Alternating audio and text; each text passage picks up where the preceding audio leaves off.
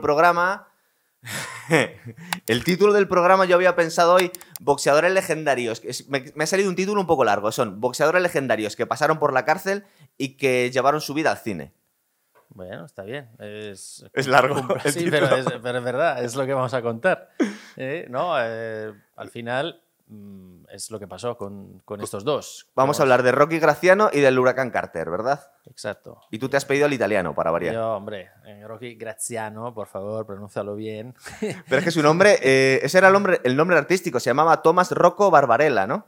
Eh, Barbella, sí. Barbella. Sí, sí, era eh, de familia evidentemente italoamericana, pero él nació en Estados Unidos, nació en el, en el Little Italy, en una zona que en aquellos años, eh, es decir, años 20, 30, 40, era una zona bastante chunguilla de Nueva York. Y, y, de hecho su vida fue bastante chunguilla. O sea, sí. la, la, la, verdad que era muy amigo de Jack LaMotta. Sí. Coincidieron y, en la cárcel incluso. Claro, eran, eran, amigos. De hecho, estaban en la misma pandilla. Eh, eran unos muy buenos delincuentes y ambos acabaron en la cárcel y, y, la verdad que luego descubriremos que eh, los dos podían haber peleado uno contra el otro, sí. casi llegan a pelear en el 50, pero eh, se rompe la mano izquierda Graziano y no llegan a pelear nunca. Hay quien dice que también no llegan a pelear nunca porque eran muy amigos. Ah, bueno, como los hermanos Klitschko que le prometieron a su madre que nunca iban a, a competir. Es curioso porque aquí llevaron eh, su vida a la pantalla Paul Newman, ¿verdad? Que no está mal. O sea, ya y dos Oscars se llevó la peli. ¿no? Sí, sí, a mí, vamos, que te hagan una un, te dediquen una película y que el protagonista sí. sea nada más y nada menos que Paul Newman, no está nada mal. Sí, porque Graciano era bastante más feo que Exacto. Paul Newman. O sea, Paul Newman, la verdad que, vamos, incluso cuando le dan mil golpes en la cara, es sí. que dices, este sigue, sigue siendo guapo. Vamos. Y el, la película es eh, Marcado por el odio. Sí. Es la traducción al, al sí, español. Aquí normalmente, ya sabes que en nuestro canal de cine siempre me estoy quejando, no tiene absolutamente nada que ver con el título original, que se llamó algo así como Somebody Up eh, Likes Me, como le debo caer bien a alguien ahí arriba, o sea, que sí, Dios me debe querer. Exacto, en italiano la su qualcuno mi ama, es decir, ahí arriba alguien me quiere. Y es verdad que el título sí, es totalmente diferente. Sí, pasa mucho o sea, aquí, el título tío. en inglés, el original, es muy positivo, de oye, pues al final, después de todas las tonterías que he hecho en mi vida, al final he llegado a triunfar y el título en español, marcado por el odio, es una parte un poco más negativa. Sí. Y es verdad que la primera parte de la película está marcada por el odio, porque es, vamos, eh, Rocky Graziano que odia a todo el mundo, que se mete en líos constantemente, y eso refleja, yo creo que de manera fiel, su vida, su vida, la primera parte, digamos. Sí, porque estuvo en la cárcel joven. un par de veces. eh, la segunda vez por pegarle, se alistó al ejército por pegarle un capitán. Eh, también tuvo problemas en su carrera porque no le gustaba mucho entrenar al principio, ¿no? O sea que tenía un carácter complicado el tío, vamos. Sí, y además eh, él eh, se alista al ejército, bueno, es que en esa época, como estaban en guerra, en el año 42, Sí. eh, Segunda Guerra Mundial, entonces tiene que alistarse en el ejército, pero la disciplina no es lo suyo y se nota porque, bueno, pues no es nada disciplinado y además, pues discute con un capitán, lo pega y huye. Se da la fuga, es verdad, Se da la sí. fuga y es cuando empieza a, a pelear. Se va a un gimnasio, ya había, bueno, alguien había intentado, digamos, eh, entrenarle, pero no le interesaba mucho el boxeo. Pero luego, porque necesitaba dinero, básicamente por eso, va a un gimnasio, empieza a pelear y, y es cuando, claro, le pregunta, bueno, ¿tú cómo te llamas? Y él dice, Rocco, ya, me puedes llamar Rocky. Y luego lo primero que se le ocurre es decir Graziano, pero no era su, evidentemente, su apellido, eh, sino que era el apellido del novio de su hermana. Entonces, bueno, pues se inventa por qué, porque no quería que le cazaran. Claro. Él había disertado, le estaban buscando por haber pegado a un capitán del ejército y no podía dar su verdadero nombre. Debía estar bastante de moda en la época porque recuerda que él estuvo persiguiendo durante toda su carrera a Sugar Ray Robinson hasta que al final peleó con él y Sugar Ray Robinson también se había cambiado el nombre, o sea que debía ser bastante común en aquella época, ¿eh? Bueno, el- todo el mundo se cambiaba de nombre. El padre, que era un tío bastante violento, alcohólico, había sido una- un exboxador y se, se llamaba Nick Bob. O sea, nada que ver con Barbella, pero todo el mundo se cambiaba de, de nombre. Muchos, eh, digamos que mm, utilizaban incluso italianos al principio. eh, nombres irlandeses, apellidos irlandeses, porque el boxeo en esa época era italoamericanos, irlandeses o judíos. Sí, Eran los- lo, lo que más eh, estaba de moda. Entonces, bueno, pues se adaptaban un poco a eso. Incluso ital- italianos, eh, como tenían mala fama muy a menudo, pues a veces cogían, escogían un nombre que sonaba algo irlandés. Tendría algo que ver porque es casi contemporáneo con Rocky Marciano, ¿verdad? Que tenían. Era como uno el grande, el de los pesos pesados, y otro el pequeñito, el de los pesos medios. Claro, es que, y además los dos Rocky. Sí, los dos Rocky, claro. Los dos Rocky y este años 40. Entonces él, eh, después de ese inicio, fíjate que 49 de los 83 eh, combates los disputa, los lleva a cabo antes del final de la Segunda Guerra Mundial. O sea, Sí. un montón, de- muchísimos combates, muchísimas peleas justamente en época de Segunda Guerra Mundial. Y es después de la Segunda Guerra Mundial cuando, digamos, empieza a hacerse más famoso porque empieza a ganar eh, a los buenos. Sobre todo, gran sorpresa, en el 45, el 3 de septiembre, le gana a Billy Arnold. Billy Arnold era súper favorito.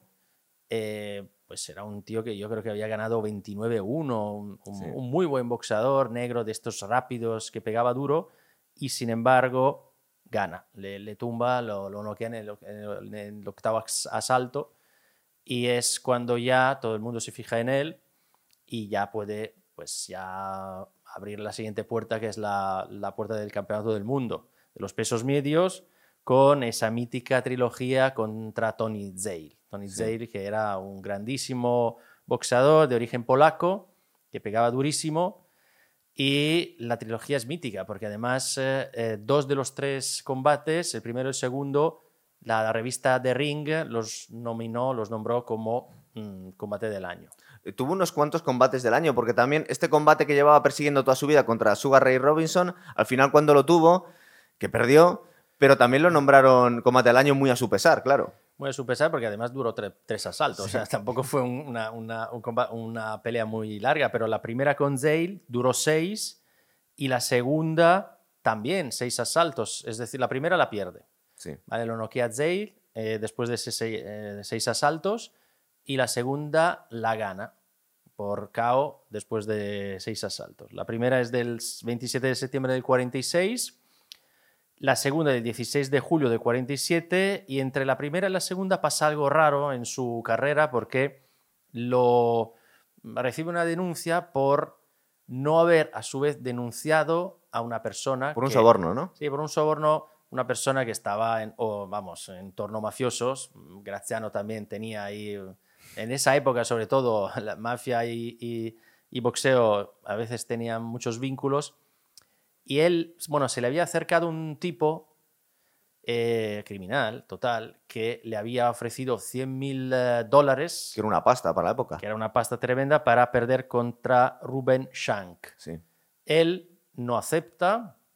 Es más, no solo que no acepte, sino que al, tres días antes de la pelea dice que le duele la espalda y no va a pelear. Con lo cual no acepta ni va, ni va a pelear. O sea, no quiere meterse en líos con, las, con la mafia porque, vamos, peleas y ganas y luego tienes un problema, pero tampoco quiere eh, justamente des- cuando ya está palabrada la, la, se- la segunda pelea con Zale, pues perder esa ocasión y sí, ganar dinero, pero perder, Claro. eh, eh, digamos, credibilidad. Pero aún así, bueno, pues se dan cuenta de que la Asociación Deportiva de Boxeo se da cuenta eh, de que algo ha pasado y él denuncia eso, dice, sí, es verdad, intentaron sobornarme para que yo perdiera, me ofrecieron 100 mil dólares, pero como veis yo renuncié porque ni siquiera peleé. Sí. Pero el hecho de no haber denunciado a A esa tiempo persona... le, le- le evitó eh, disputarse uno de los cinturones, ¿no? Uno de ellos no le dejaron optar al título. Sí, sí, me parece, me parece que Una sí. Entonces hay toda extraña, una sí. movida, pero luego es verdad que por- después ya pudo pelear contra Zale y es cuando ya gana y se convierte en campeón del mundo. Eh, y luego ya la tercera, bueno, la primera defensa del campeonato del mundo en el 48, 10 de junio, pierde una vez más contra Zale en tres asaltos. Sí. Y esa es la gran trilogía, eh, grandes combates y de un boxeador que, bueno, pues al final tenía sobre todo una derecha Sí, tremenda. tenía mucha pegada. Yo tengo, igual son más, ¿eh? Yo tengo 52 caos, algunos son... 52, sí, de 67 victorias, 52 caos, que Es una es barbaridad una para un peso barbaridad. medio, sí. Sí, y luego el- la, la revista de Ring, creo, creo que la misma revista de Ring lo nombró el eh, boxeador número 23 de los noqueadores. O sea, una cosa sí. tremenda. Si tenemos en cuenta de que Joe Lewis es el galardonado con el primer puesto y Tyson, que sabemos Sí. que noqueaba bastante rápido y duro, el número 16. Él está en el número 23, con lo cual Claro. bueno, es una persona, un, un boxeador, noqueador nato. El penúltimo combate que tuvo, que por fin ya pudo pelear con Sugar Ray Robinson, pero me parece que fue en el 50 y pico, ¿no? 52. Fue en el cosa así. 52, sí. Ya, sí, ya un poco más mayor. Había perdido la, el cinturón en el 48, con lo cual, bueno, pues ya es, su carrera ya estaba bajando. Sí, pero tuvo un combate en un round dramático en el tercero que consiguió noquear a Sugar Ray Robinson y cuando se levanta Sugar Ray Robinson, bueno, esta va a ser la mía, va y le ne- noquea definitivamente a... Acto seguido. Entonces creo que es un poco de película, ¿verdad? Sí, pero eh, luego Su- Sugar Ray Robinson dijo que había sido probablemente el, la- el boxeador que más duro le había pegado. O sea, el tío pegaba muy duro. No era muy elegante, la verdad. Hay muchos vídeos, no muchísimos, en realidad, vídeos en YouTube, pero pues eso, no era muy elegante, era muy agresivo, un poco como Rocky Marciano. Los dos Sí. eh, se parecían un poco en esto. Y era un, un grandísimo noqueador, ¿no? Era un tío que, que pegaba duro y, y que, y que, bueno, pues eh, que noqueaba casi a todos los, los rivales. Perdió, perdió 10 veces, tres veces lo noquearon, uno de los cuales eh, Sugar Ray Robinson, y luego pues eh, empató seis, seis, seis combates, seis peleas. Y perdió pronto, es decir, no es de estos boxeadores que son invictos durante 30, Co- 40... Como Ryan García, por ejemplo. Luego hablaremos yo sé que tú eres del Team García. Y entonces este ya empezó a, mm, a Sí. perder, incluso, incluso a tener alguna pelea, algún empate en las primeras peleas. Porque, bueno, tampoco se entrenaba mucho, tenía una vida muy gamberra y entraba y salía de la prisión y entonces, bueno, pues, eh, y no era nada disciplinado, ¿no? Sí. Y se ve en la película que hemos citado con Paul Newman, se ve, se ve que esa parte, pues digamos, más negativa de su vida. Luego es verdad que llega a casarse con Nora, creo que se llama su mujer, y ahí cambia todo, ¿no? Porque la mujer le da una cierta estabilidad en su vida. También, eh, eso se ve en la película, tampoco sabemos si fue cierto o no, se reconcilia con el padre, ¿no? Con el padre siempre tuvo eh, más odio que amor, no de este amor y odio, más odio que amor.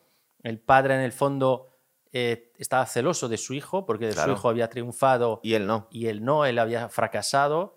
Y, y entonces, bueno, pues cuando ya gana el campeonato del mundo, se ve que el padre lo celebra porque, bueno, pues él no ha podido, él no pudo ganar, pero su hijo sí. Entonces se alegra por él y hay una, una muy buena, bonita reconciliación, por lo menos en la película. Luego, en la vida real, No sabemos, no se sabe porque la película al principio, la verdad que pintan al padre como un- muy agresivo, violento Sí. con él y con, y con su madre eh, con la madre de, de Rocky Graziano. Y, y luego, bueno, pues siempre en las películas de- se ve cómo, cómo era el ambiente de aquella época en Nueva York, en el Little Italy. Una Little Italy muy de películas, ¿no? De aquellos años. Estoy viendo que esta película fue del 56, pero tiene algo que ver cómo sacaban a Rocky, a Rocky Graciano, eh, el retrato que hacían del boxeador italiano de aquella época, un poquito también con, ¿te acuerdas que hicimos también el programa de Toro Salvaje? Claro. De, su, de su compi, eh, de Jake LaMotta, que lo trajo Robert De Niro. Exacto. Y también le ponían un tío muy temperamental. Es verdad que, que, eh, Jake LaMotta era casi peor con su familia que con... que era un tío por lo menos más Sí. disciplinado en cuanto al boxeo. Sí, exacto, ¿no? Al final Jake LaMotta y la película esa de Toro Salvaje, que son, pues eso, la película sobre estos dos amigos Sí. y, y colegas y que estaban en la misma pandilla, dos amigos que de, de la nada, vamos, de, de la nada, de Sí, de de un, de un barrio chungo, vamos. Sí, no, de un ambiente malísimo, ¿sabes? De, sí, del, eh, y que al final pasaron por la cárcel, que se dedicaron a robar, a estafar, a hacer de todo, y luego, bueno, pues el boxeador les rescató, ¿no? Al Sí. final. Podían haberse perdido aún más, porque hicieron de todo en su vida, pero en el fondo el boxeo les ayudó.